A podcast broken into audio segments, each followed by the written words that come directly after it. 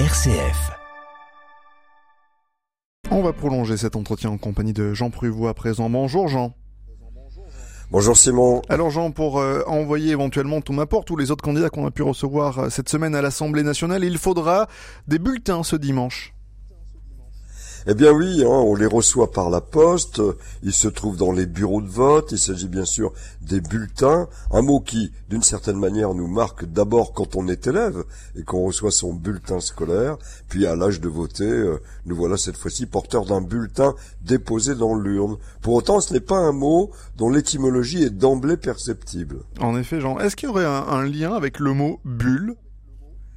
Eh bien, vous dites vrai, Simon, puisque c'est à partir de l'ancien français bullette, diminutif de bulle, d'abord un sceau, hein, SCEAU, ce papier scellé par une autorité, que la bullette a désigné une attestation, un certificat, et qu'est donc né le mot bulletin, enregistré dès 1539, avec le sens de petit papier imprimé ou manuscrit par lequel on donne son suffrage dans une élection. Mais il nous faut revenir au mot bulle, du latin bulla, qui désignait donc le globule d'air se formant à la surface de l'eau, et, qui, euh, pour le moment, euh, bah, c'est léger.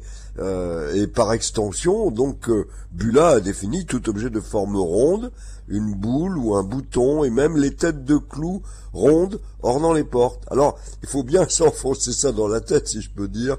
La bulle, d'abord constituée d'air, prompte à éclater, devenait là un métal.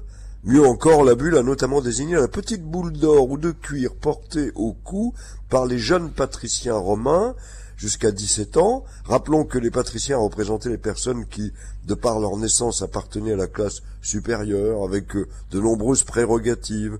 Alors au Moyen Âge, par analogie à cette petite boule de métal, on appela bulle l'objet qui permettait d'apposer un seau sur de la cire, par exemple, parce que ce seau, euh, eh bien, euh, était accroché en quelque sorte à une petite boule pour bien le repérer.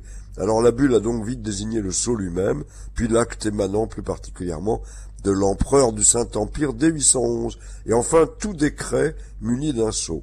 Alors, c'est son diminutif, bulletin, qui désigna le papier officiel émanant d'une autorité, pour se spécialiser en toute fin en tant que petit papier sur lequel on écrit un vote. Et ce petit bout de papier a donc une plus longue histoire que l'on croit. En effet, et puis il y a aussi le, le bulletin, le bulletin de santé, Jean.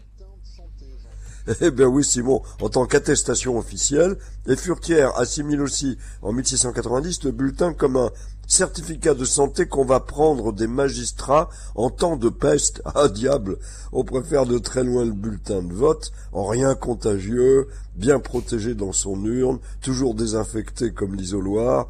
Bon, c'est qu'on y tient nos bulletins de vote et avec des personnes candidates dont on souhaite qu'elles aient le meilleur bulletin de santé possible. Mais là, c'est pas une obligation. Merci beaucoup Jean Pruvot. Belle journée, bon week-end Jean.